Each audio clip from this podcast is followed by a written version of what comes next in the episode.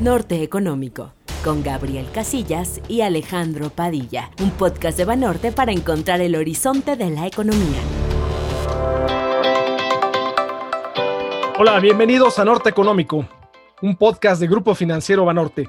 Mi nombre es Gabriel Casillas y junto con Alejandro Padilla lideramos los equipos de análisis económico y estrategia financiera de mercados de Banorte. Hola Alex, ¿cómo estás? Hola Gabriel, un saludo a ti y a todos los que nos escuchan. Espero que todos ustedes se encuentren bien y gozando de mucha salud. Listo para este vigésimo primer episodio de Norte Económico. Pues seguimos con los manteles largos, estimado Alex, y en esta ocasión nos honra con su presencia Alan Elizondo Flores, quien es director general de FIRA. La entrevista. La inversión se ha venido estancando. Economic relief overall for La coyuntura económica contada por sus protagonistas.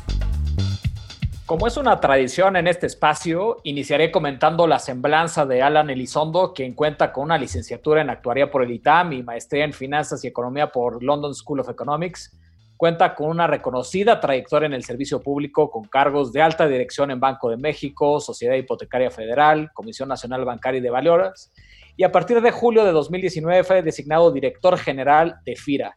Alan, qué gusto tenerte con nosotros. Bienvenido a Norte Económico. Muchísimas gracias y aquí estamos listos eh, para acompañarlos. Muchísimas gracias, Alan.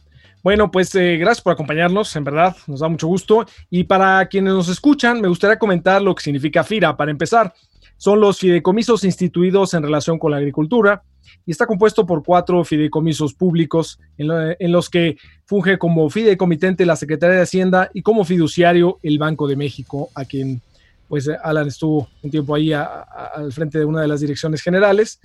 Y bueno, cuyo fin es facilitar el acceso al crédito a proyectos relacionados con la agricultura, ganadería, avicultura, agroindustria, pesca y otras actividades afines que se, eh, pues que se realizan en el medio rural.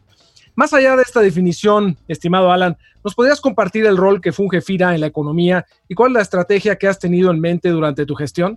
Sí, claro, Gabriel, con mucho gusto. De hecho, es importante para poder responder esta pregunta analizar cuáles son los modelos de fomento que tiene el gobierno mexicano en materia financiera.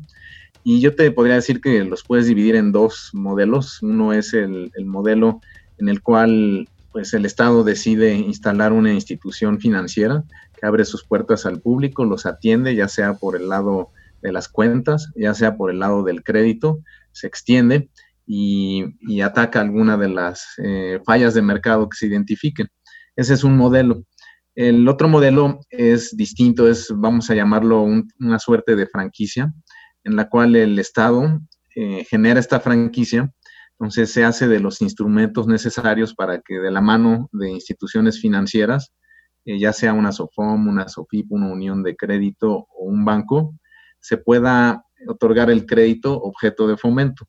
Entonces FIRA se encuentra eh, dentro de esta segunda familia de, instituciones en las cuales se ha generado una franquicia opera a través de una red de 80 intermediarios y tiene instrumentos de fomento que facilitan que estos intermediarios otorguen el crédito.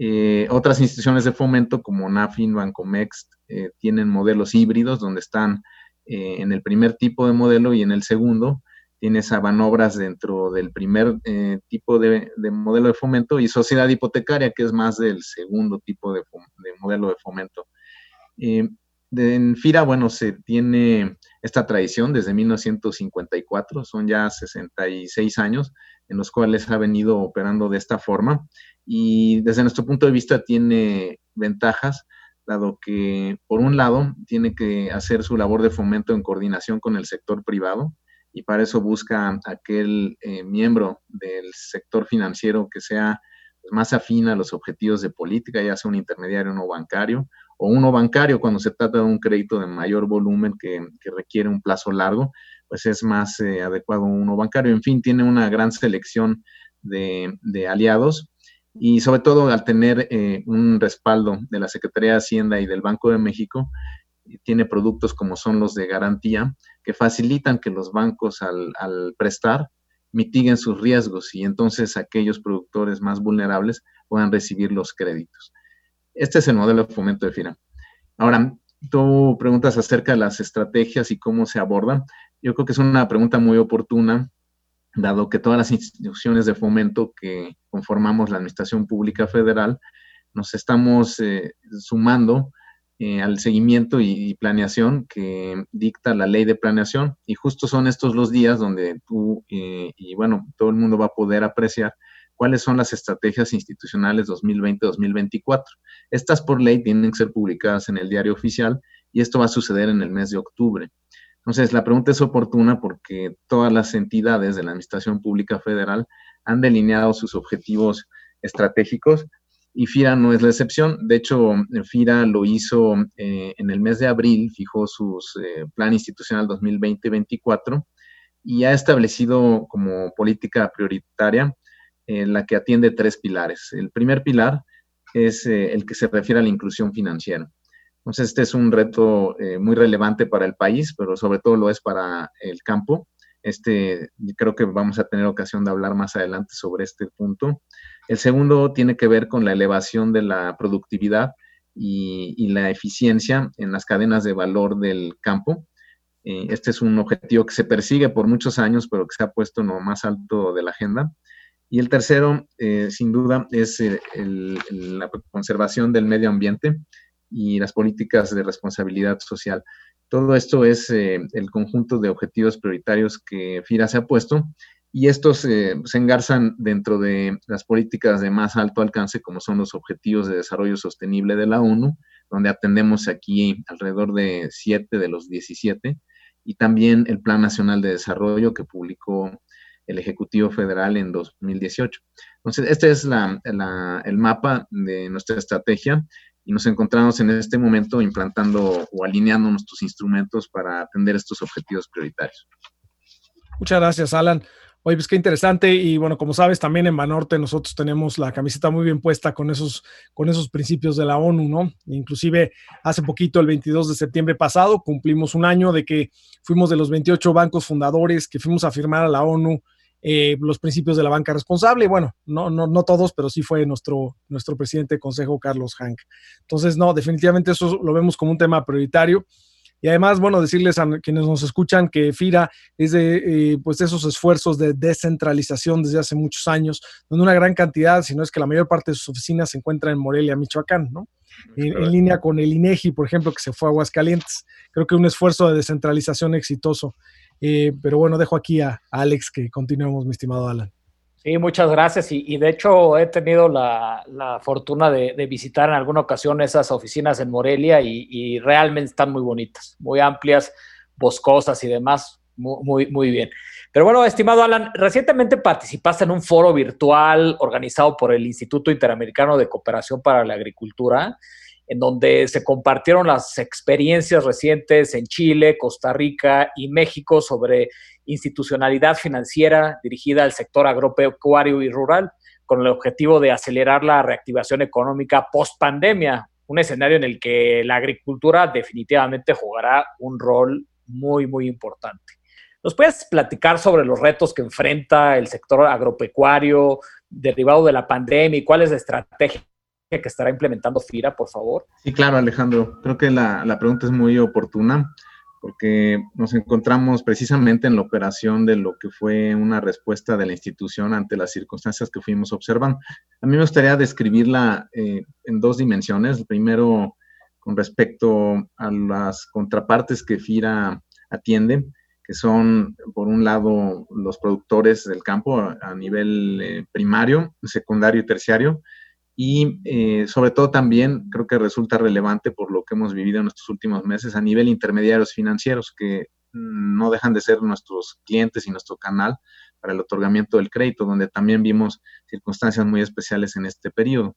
Y para esto yo creo que es conveniente dibujar el mapa dentro del cual esta institución opera y es eh, a través de este mapa donde se puede apreciar dónde están los riesgos eh, mejor eh, pues mejor descritos. Y esto es, empecemos por definir cuáles son las, eh, las, cadenas de valor que se atienden. Entonces, eh, yo empezaría por decir que tenemos la actividad agrícola, así como tal, la actividad ganadera, la actividad pesquera, forestal, y hay una última actividad que es, quizás no se le asocia tanto a nuestra institución, pero es una realidad, y es eh, de hecho la que eh, está demostrando los mayores retos en estos días, que es el otorgamiento de crédito en el medio rural. Medio rural es eh, toda localidad de menos de 50 mil habitantes, pero que tiene cualquier actividad lícita y productiva, es objeto de fomento de la institución y ese es uno de los segmentos que ha visto los mayores retos en, los últimos meses. en cuanto a las actividades, tenemos también incursión en el sector primario, que es la producción de, eh, pues primaria, digamos, sin ninguna transformación. Eh, la industria de la transformación y, pues todo lo que es el proceso de, pues de empaquetamiento y, finalmente puesta a disposición de los productos para la comercialización. Y el tercer nivel es precisamente la comercialización, ya sea a gran escala a través, o a través de tiendas de, o incluso la industria de los hoteles y restaurantes que son consumidores de productos del campo. Entonces, este es el mapa, ¿no? Si lo pudieras ver en una tabla donde en las filas pones los productos y en las columnas pones el nivel, digamos, sea primario, secundario, terciario, ese es el mundo en el que la institución se mueve. Ahora, tú puedes dividirlo. Si pudieras poner colores, yo te diría que la actividad primaria eh, que se refiere a la producción de granos, es nuestro primer, eh, digamos, eh, en, términos de volumen de crédito otorgados, nuestro, nuestra primera entrada. Eh, esto ha tenido una producción casi sin alteraciones. Tenemos, sobre todo en el noroeste del país, pero también en el occidente, pues financiamiento a la producción de maíz, trigo, tenemos sorgo, y estos han sido afectados quizás por razones distintas a la pandemia, como pueden ser las razones climáticas, movimientos de precio de los commodities, pero no vemos una, un alto a las actividades, por el contrario, se han visto pues favorecidas por una, una actividad de, pues muy positiva en los últimos meses y yo, yo les reportaría a ustedes que en este cuadrante tenemos verde y es para nosotros eh, pues una gran ocasión porque es justo donde tenemos más volumen. Eh, tienes también en producción de granos la transformación, es decir, todo el proceso de acopio e industrialización. Aquí eh, no reflejamos tampoco alguna problemática. La demanda del grano ha sido la, pues bastante constante. Y, bueno, el último canal que es la comercialización, también lo hemos visto bastante fluido. Entonces yo les reportaría que en la actividad agrícola eh, tenemos eh, que se refiere a granos muy, muy, muy fluido todo el otorgamiento de crédito y sin alteraciones. Una historia un poquito distinta es la actividad agrícola, pero que se refiere a hortalizas, que son productos que primordialmente el país exporta. Y en mucho del proceso de la transformación de estos productos, así como eh, pues las restricciones de movilidad, han puesto algo de problemática, eh, sobre todo con el incremento en el tipo de cambio. Esto ha hecho que muchos insumos que son esenciales para esta industria, como pueden ser los propios empaques, eh, o incluso los costos de alimentación, bueno, en este caso fertilizantes, digamos, han tenido incrementos en, el costo por el hecho de que son importados.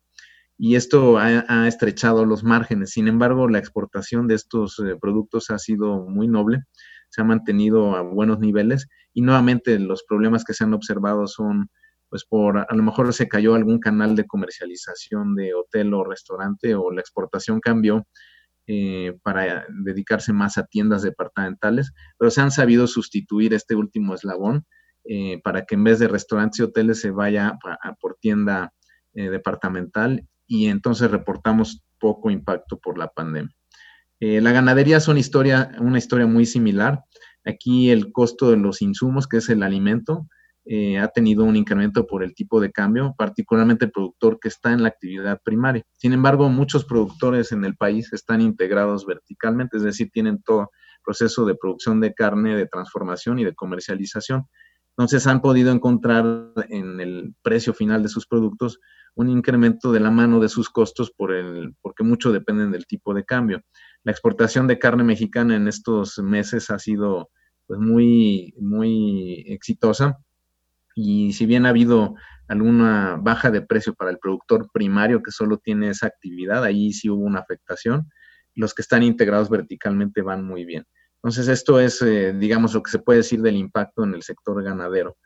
Eh, el sector forestal ha tenido un impacto mayor por el hecho de que la demanda de sus productos sí ha sido afectada, ya sea por la industria de la construcción, industria de los muebles, eso sí ha bajado su, demanda y con ello han tenido que pues que estrechar sus márgenes o incluso no encontrar la, venta, el canal de venta que solían. Sin embargo, eh, ha sabido sostenerse, es un sector más resistente, cuentan con financiamientos de largo plazo, lo cual no los eh, no aprieta, digamos, eh, tan fuerte como podía ser un productor de grano. Y, y, bueno, ahorita voy a describir el paquete que hemos sacado, pero realmente ayuda a que puedan encontrar condiciones de viabilidad. Sector pesquero, bueno, ni lo comento, ha tenido la misma suerte que el sector ganadero. Han estado bastante, eh, pues, eh, demandados en términos de su producto. Y entramos al quizás el punto foco de atención, que es el medio rural. El medio rural es actividades, como dije, lícitas y productivas que, que ayuden al desarrollo de las eh, regiones. Y en este canal hemos incursionado muchísimo en el turismo rural. El turismo rural es una actividad que, pues que da mucho desarrollo a las eh, zonas en las cuales operamos, que pues ha, sido un sostén para las familias que operan en, el medio rural y allí es donde hemos visto una baja sustancial en la demanda. Esto y de la mano de esto el microfinanciamiento. También el microfinanciamiento ha encontrado pues, importantes retos en, el medio rural. Eh, estas actividades productivas han, pues, tuvieron un impacto muy, muy fuerte en los meses de abril y mayo sin embargo, también les reporto que ha sido uno de los segmentos que más rápido ha recobrado su actividad y con eso empiezan a recobrar condiciones de viabilidad eh, los, eh, productores o empresarios de esta región. Entonces, por allí es el impacto. Entonces, yo quisiera pues, sumarizar esto diciendo que el sector rural, a diferencia de, pues, de otros sectores que yo he podido ver su desempeño, no ha tenido una afectación tan grande como pues digo, en términos relativos, y por el contrario, algunos de ellos han encontrado un canal de exportación pues, más abierto, que se ha reflejado incluso en la balanza eh, comercial del país, en, este rubro del sector primario, que ha venido creciendo y se encuentra pues, al máximo histórico que, podrías este, pues, reportar. Eh, ahora, ¿qué hizo nuestra institución para atender a las empresas eh, pues afectadas. Eh, abrimos un paquete que tiene dos, pues dos digamos, familias de, de, apoyo. Una familia fue dirigida a productores donde se abrieron absolutamente todas las facilidades para poder reestructurar los créditos que desde el punto de vista de nuestra red de intermediarios tuvieran una viabilidad. Entonces ahí es donde se pudo administrar el, el programa de diferimientos y de reestructura que la banca ha venido empujando en los últimos seis meses ha encontrado un espejo en el financiamiento con FIRA, lo cual ha facilitado pues mucho para las instituciones poder eh, incursionar en plazos mayores sin un costo regulatorio. Eso sumado a las condiciones de la Comisión Bancaria que han mitigado el costo regulatorio. Eso por un lado. Entonces, reestructura y abrimos líneas de crédito adicional para el rearranque de actividades. Como dije al principio, todo eh, se hace pues con un punto de vista compartido entre el sector público y privado. Entonces no hay una reestructura donde eh, pues el FIRA piense que sí y el banco piense que no o viceversa. Tiene que haber una visión doble de, condiciones de viabilidad, lo cual le ha dado pues bastante sostenibilidad a nuestro paquete.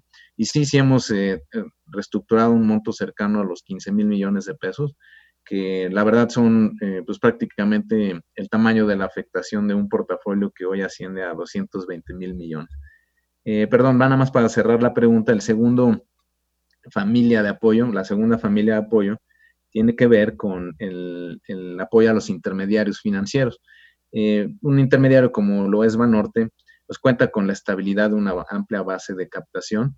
Sin embargo, también enfrenta unas condiciones mucho más adversas eh, al querer salir a financiar recursos para, por ejemplo, en moneda extranjera, o eh, recursos de un plazo un poco mayor, sobre todo si incursionan en el mercado de valores. Eh, no es la primera prioridad de un banco como Banorte, sin embargo sí lo es para bancos medianos, chicos y sobre todo para intermedios financieros no bancarios.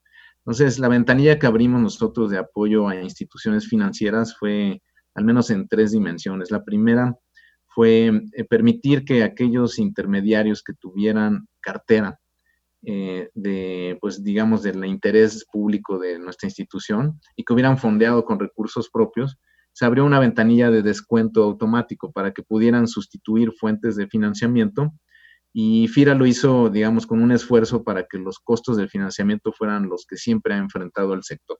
Entonces, desde nuestro punto de vista, esto permitió abrir una válvula al sector agro, de financiamiento, eh, pues un profundo, digamos, eh, a un costo estable que le diera la certidumbre al productor final de que había los recursos y los había a un costo estable, a pesar de que las condiciones de los mercados no fueron tan estables. Ese es el primer apoyo. El, segundo es un intermediario pequeño o mediano en condiciones como las que se vivieron en mayo, eh, abril, mayo y junio, está sujeto a diversas presiones de tipo crediticio y de liquidez. Esto frecuentemente los lleva a bajas de calificación crediticia. Eh, se genera una espiral negativa cuando tú tienes una baja de calificación crediticia y automáticamente tus tasas de fondeo se elevan. En nuestra institución, por la duración de la pandemia, está manteniendo la tasa de interés que prevalecía al inicio de la pandemia para el intermediario.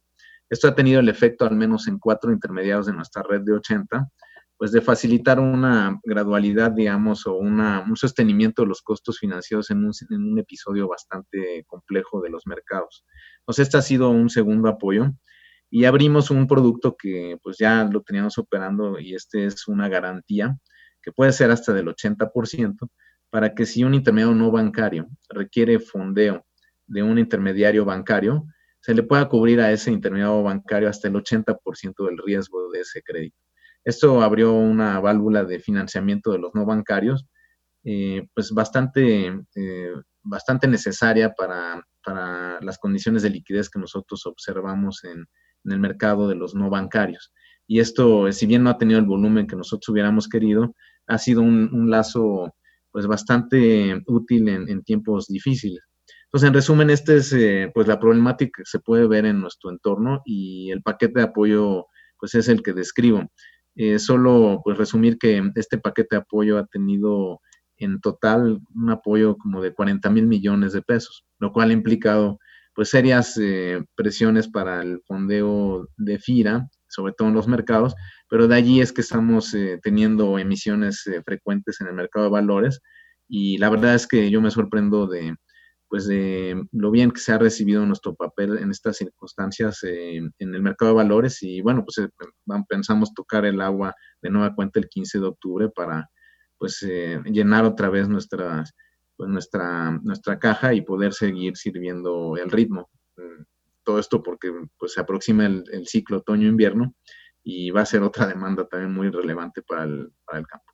Muchas gracias, estimado Alan. Oye, pues un, este, un resumen bastante detallado de cada uno de los sectores y del apoyo tan importante que, que, le dan al campo siempre y ahora más en esta situación tan complicada. Estimado Alan, dentro de todo esto que hemos estado platicando, se vuelve fundamental el tema de políticas de sostenibilidad, que por cierto ya hemos discutido con mucho detalle en otras ediciones de Norte Económico. Eh, recientemente, apenas hace pocos días, FIRA eh, lanzó un micrositio de sostenibilidad en donde se informa y divulga al mercado aspectos relacionados con prácticas ambientales, sociales y gobierno corporativo de la institución. Los principios ASG se han vuelto cada vez más importantes para inversionistas, clientes, empresas y gobiernos. Agradecería mucho si nos compartes detalles de este micrositio y la estrategia de sostenibilidad que está siguiendo FIRA, por favor. Claro, Alejandro, con mucho gusto. Eh, de hecho, eh, bueno, pues es nuestra observación y, yo creo que no solo nuestra, sino también pues, de muchos de los que participamos en el sistema financiero, que los recursos cada vez más buscan inversiones responsables, sostenibles, y de aquí, eh, pues, estos principios ASG o como tú dijiste, ESG, en los cuales eh, se empieza pues, a requerir mucho más transparencia y responsabilidad en las inversiones. Esto eh, es una, desde nuestro punto de vista, una labor que corresponde eh, pues a todos los que participamos en el sistema incursionar, pero sobre todo desde nuestro punto de vista sí es una, pues una obligación nuestra y, y sobre todo así sentimos nosotros el compromiso de pues tratar de pavimentar esas carreteras para poder facilitar a a otros miembros del sistema financiero que incursionen en esta labor. Eh, lo sentimos por un lado obligado en ese sentido y en, también lo sentimos obligado como una institución que opera en el campo. En el campo observamos los mayores retos en materia de, sostenibilidad con el medio ambiente y en materia social. Es en ambas dimensiones el campo donde deberíamos de apuntar cuando hablamos de, esta, de estos principios y es la segunda razón por la cual nuestra institución está poniendo un énfasis muy especial en las inversiones ESG. Eh, dices bien, eh, fue el día de hoy precisamente cuando eh, abrimos el portal al público, en el cual estamos abriendo y revelando toda la información que corresponde al ámbito de acción de nuestra institución en estas tres, en estas tres digamos, principios. El ambiental, tenemos pues ya una tradición desde la institución que no nace con los bonos verdes, sino un poco antes, cuando eh, emprendemos una estrategia de, dos direcciones. La primera, el, estar financiando sin afectar el medio ambiente. Y esto es quizás lo más natural y básico ¿no? que puede hacer una institución como lo es FIRA. Eh, esto es, eh, de hecho, algo que se ha platicado mucho a nivel internacional y, surgen los principios de Ecuador como la guía que se debe de seguir para pues poder tener metodologías de administración de riesgos sociales y ambientales. FIRA desarrolla una propia y con esto se asegura y establece la disciplina interna para que cualquier financiamiento que se otorgue mayor a los 10 millones de dólares no tenga un impacto con el medio ambiente y cumpla con las eh, pues con toda la regulación local que se solicita para, para tanto en la materia ambiental como social. Esto es quizás eh, lo más básico que teníamos que hacer y, y se hizo. Siempre resulta un reto, Alejandro, en el sentido de que eh, pues obviamente involucra, un, tú bien sabes lo que es un análisis crediticio, pero esto abre otra dimensión de un análisis de riesgos de otra naturaleza que pues lleva un proceso de crédito más complejo, más riguroso y que pues en algunas ocasiones termina siendo la diferencia entre que un crédito se otorgue o no. Entonces, eh, bueno, pues con este, digamos, autodisciplinas que incursionamos en esta primera eh, dimensión de pues una estrategia de responsabilidad con el medio ambiente. La segunda eh, dimensión es no solo no afectar, sino promover que las inversiones que se hagan en el campo tengan eh, un beneficio para el medio ambiente. O sea, así fue que trazamos eh, una, pues una estrategia de construir marcos de referencia para el financiamiento al campo en beneficio del medio ambiente. el marco de referencia es un documento que es necesario para poder emitir un bono verde y que delinea una tesis de inversión le hace, vamos, que explica el por qué eh, los conceptos de inversión en ese marco de referencia son buenos para el medio ambiente. Nosotros hicimos estos marcos de referencia y básicamente se refieren a, cuatro dimensiones, que es eh, energías renovables, conservación de la energía, uso eficiente del agua y uno cuarto que es muy relevante, que es la agricultura eh, amigable o sostenible con el medio ambiente. Esto es un concepto eh, pues, eh, bastante utilizado y no es nuevo, de hecho, desde los años 80, incluso en México se usa, que es eh, la llamada agricultura de conservación, entre otras técnicas, ¿no? Pero esta, explicando un poquito el concepto, es un método de labranza que logra conservar de mejor forma la tierra, la capa, porque requiere menos arado, mm, vamos, obliga a que dejes pues parte de la cosecha anterior encima de la tierra y a su vez es menos, eh, menos emisor de, pues de gases de efecto invernadero, tanto porque remueve menos la tierra como porque pasa menos el tractor encima. Pero es solo un ejemplo, ¿no? Esta es una, así como esta te podría dar, eh, son 55 conceptos que, que FIRA etiquetó. Bueno, esta es la estrategia activa, digamos, eh, y, y, básicamente es la forma que FIRA ha venido pues promoviendo con sus productores el uso de tecnologías amigables con el medio ambiente y a su vez también facilitando, creemos nosotros, el camino a otros intermediarios financieros para que si otorgan un crédito a esta naturaleza, eventualmente puedan hacer una emisión de un bono verde eh, que, cuyos recursos se dirijan en esa dirección. Esta es la dimensión ambiental, eh, ya no entro tanto a detalle, pero es el tipo de cosas que encontrarás en nuestro sitio. También habla acerca de las labores que FIRA ha hecho hacia adentro de la institución en materia pues, de paneles solares, conservación de agua y uso pues, eficiente de los insumos de oficina, ¿no? como el papel. Pero allí viene descrito y nuestro objetivo, bueno, pues es que se sepa hacia adentro y hacia afuera esa faceta de responsabilidad. No solo que se sepa, sino que ayude a, otros terceros a, pues, a tomar de estos elementos y, y poder replicar este, el uso de estas tecnologías. En el tema social es también, este, yo creo que pues particularmente importante esta emisión que vamos a hacer. Eh, la institución tiene una vocación de pues, servicio público en la base de la pirámide y tiene todos los instrumentos de, crédito que en el sitio se explican, eh, que permiten abatir las barreras al otorgamiento de crédito de bajo volumen. Estos instrumentos son pues muy variados, los vas a encontrar, pues son crédito, garantía, subsidio o fondos líquidos de contragarantía que se otorgan, pero que fungen cada uno de ellos como un abatidor de barrera, digamos, oye, que no tienes colateral para respaldar un crédito, bueno, aquí está este fondo líquido de garantía que funge como colateral. Oye, que tu perfil crediticio es incierto, pues aquí está esta otra garantía que te va a acompañar para, pues para poder eh, eh, recibir un crédito. Y así sucesivamente. Eh, esas, bueno, vienen allí, pero particularmente llamará la atención la que se refiere al tema de género. En el tema de género, la práctica es tanto hacia adentro de la institución, pero también hacia afuera de la institución.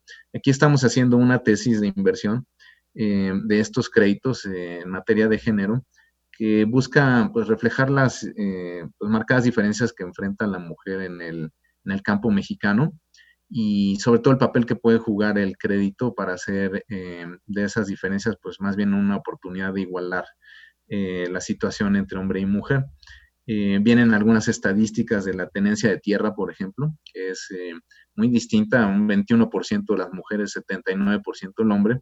Y bueno, de esa diferencia se van derivando otros factores como la falta pues, de acceso a los mercados, la falta de capital de trabajo, la falta de mano de obra de la mujer, que luego la vuelven a regresar a un ciclo en donde pues no accede al crédito por no tener la experiencia en esos factores.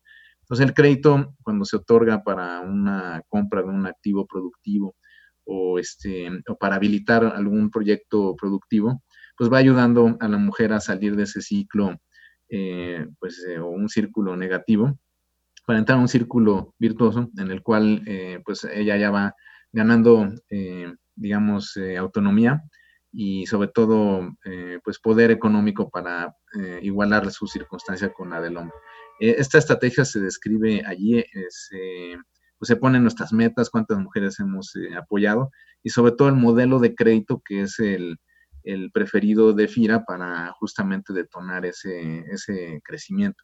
Entonces, es, de eso se trata nuestro sitio. La última dimensión, la de gobernanza, es quizás la que más nos gusta presumir. Es una institución muy, muy peculiar, el FIRA, en el sentido de que es capital del gobierno federal, como es el de NAFIN Bancomex pero es administrado por el Banco de México. Entonces le da una suerte de autonomía de gestión o digamos la autonomía de, del Banco de México mm, baja y trasciende eh, con el FIRA para que pues esta, el personal pueda ser un personal de, pues de, conservación en el sentido de que pues aquí entra y se jubila eh, el personal, se le forma, se le dan los instrumentos para su desarrollo y bueno, pues eh, cierran sus ciclos completos en la institución.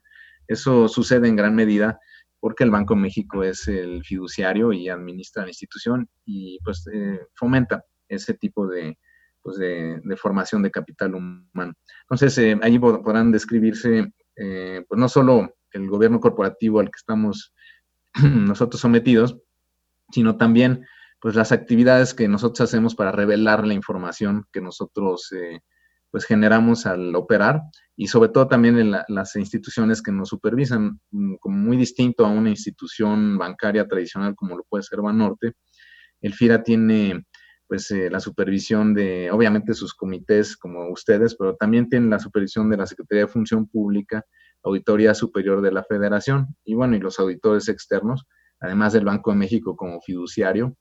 Y, y bueno, esto le da como dos o tres capas de control adicionales que, bueno, pues que realmente nosotros eh, pues nos sentimos cómodos de, pues de atender satisfactoriamente y que precisamente revelamos en nuestro sitio. Entonces, bueno, la idea entonces es que el mercado tenga esta información y seguir alimentando eh, pues con nuestros últimos avances en materia ya sea de género, ambientales y actualizando nuestro gobierno corporativo. Muchas gracias, Alan. Definitivamente algo bien importante que han hecho ustedes en términos de seguir con estos principios de sustentabilidad. Muchas felicidades por el micrositio. Seguramente lo estaremos utilizando y, veremos este, toda la, funcionalidad del mismo. Y, también felicitarlos por esta, este anuncio de la emisión del bono social de género, que pues, es el primer instrumento financiero de, su tipo en, en nuestro país, ¿no? Y con ello, pues, marcando algo que ojalá pues se vuelva un común denominador. Muchas felicidades. Estimado Alan, pues em, ya no nos queda tanto tiempo, pero que hemos llegado a, pero hemos llegado a la última pregunta. Y, en este espacio pues, también hemos eh, platicado de todos los retos que existen en México sobre mayor bancarización, sobre todo lo comentamos al principio. Y recientemente con el director general del Grupo Bolsa Mexicana de Valores, que conoces bien, con Oriol Bosch, comentamos en esta misma mesa de análisis sobre la necesidad de ampliar las condiciones de financiamiento de empresas como motor del crecimiento. En esta ocasión, hablando del sector agropecuario, el tema de financiamiento se vuelve fundamental. ¿Nos puedes platicar cómo se encuentra México actualmente respecto a otros países en Latinoamérica o economías emergentes en términos de financiamiento al sector? ¿Qué podemos hacer para mejorar la situación y qué papel puede jugar FIRA en el mediano y largo plazo, estimado Alan? Claro, este, bueno, México es un país que tiene, vamos a decir, el brazo financiero eh, pues bastante eh, listo puesto. No olvidemos que son dos instituciones de fomento y, la verdad son 80 intermediarios los que participan en el financiamiento al campo. Entonces, podríamos decir que México, relativo a otros países, se encuentra en una circunstancia privilegiada, es decir, no faltan los recursos. Desde nuestro punto de vista, para poder ampliar eh, pues la base, creemos nosotros que es un, un, el problema reside en, otra, en otro lugar, que es necesitamos estructurar los proyectos, de tal forma que sean bancables y por ende encontremos eh, pues un, lugar donde se pueda apalancar. Y, entonces, eh, bueno, pues esto sucede en otras dimensiones del país, como puede ser la infraestructura u otros, otros segmentos, ¿no? Este, entonces, eso es precisamente donde nosotros vemos el reto, cómo estructurar proyectos que sean bancables. Eh, a mí me parece que nuestra institución pues pone énfasis en eso. No lo comenté al principio, pero somos una institución, como dije, como franquicia que facilita el crédito, pero tiene presencia regional eh, del FIRA. Esta presencia regional es a través de 100 oficinas que tienen personal de FIRA que conoce las distintas regiones y sobre todo la vocación de la tierra y, pues de las personas en el, en el, campo mexicano. Pues lo que hace este personal es conocer, eh, hace un mapeo de redes, así es como se conoce internamente lo que hace es que eh, observa, bueno, si esta región permite producir jitomate, pues se encuentra aquellas empresas que son, eh, que tienen un canal de exportación abierto o que son empresas grandes que pueden acopiarlo y distribuirlo en las cadenas eh, comerciales mexicanas. Entonces acerca a los productores a estas empresas de tal forma que el pequeño productor pueda vender sus productos a la empresa grande y con esto establecer un vínculo de crecimiento para el pequeño productor y a su vez también abastecer a la empresa mediana o grande pues, para su labor de exportación.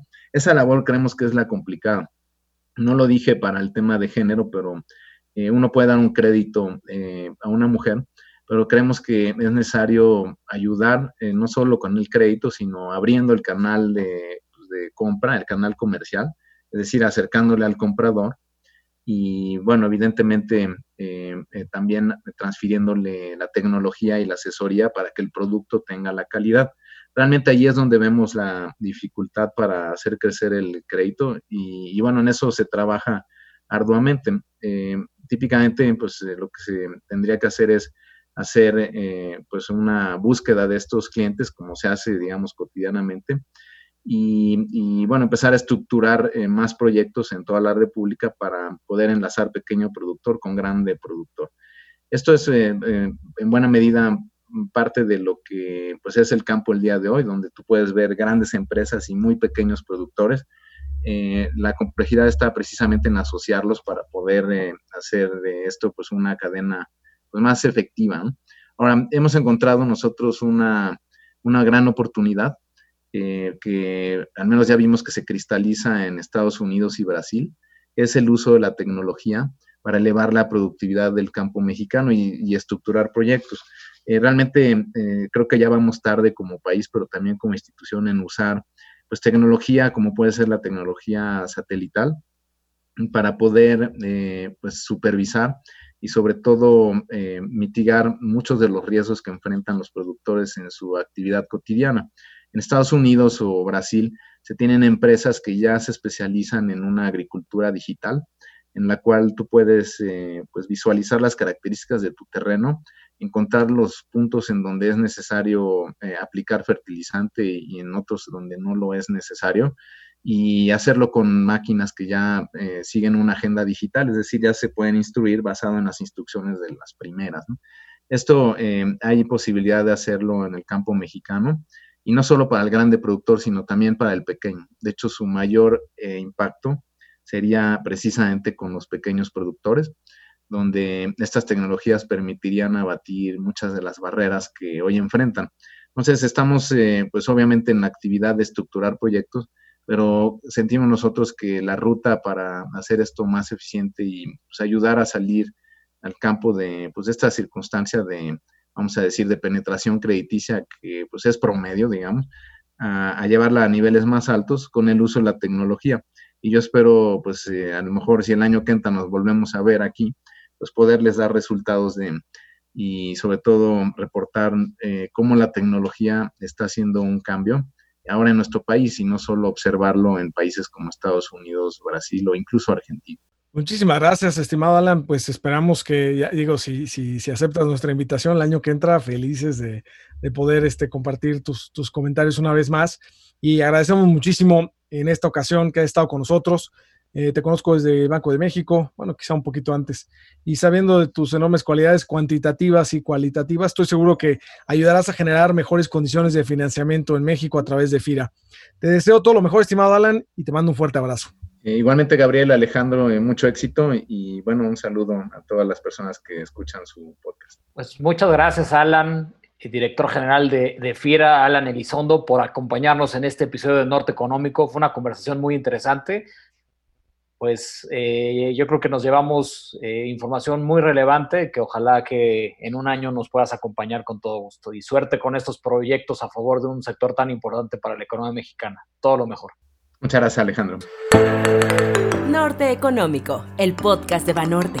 Síganos en redes sociales, Twitter, arroba gfbanorte-mx y arroba análisis-fundam y Facebook como Grupo Financiero Banorte.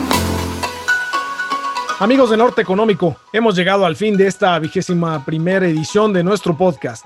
Muchas gracias por escucharnos y espero que podamos seguir interactuando por redes sociales, correos y distintos medios de comunicación. Les mando un afectuoso abrazo y les deseo éxito, pero especialmente mucha salud. Como cada semana agradecemos enormemente su preferencia al escucharnos. Gabriel y equipo, muchas gracias. No dejen de escucharnos la próxima semana en otra entrega más de Norte Económico. Cuídense mucho y les mando un fuerte abrazo a todos. Norte Económico con Gabriel Casillas y Alejandro Padilla, un podcast de Banorte para encontrar el horizonte de la economía.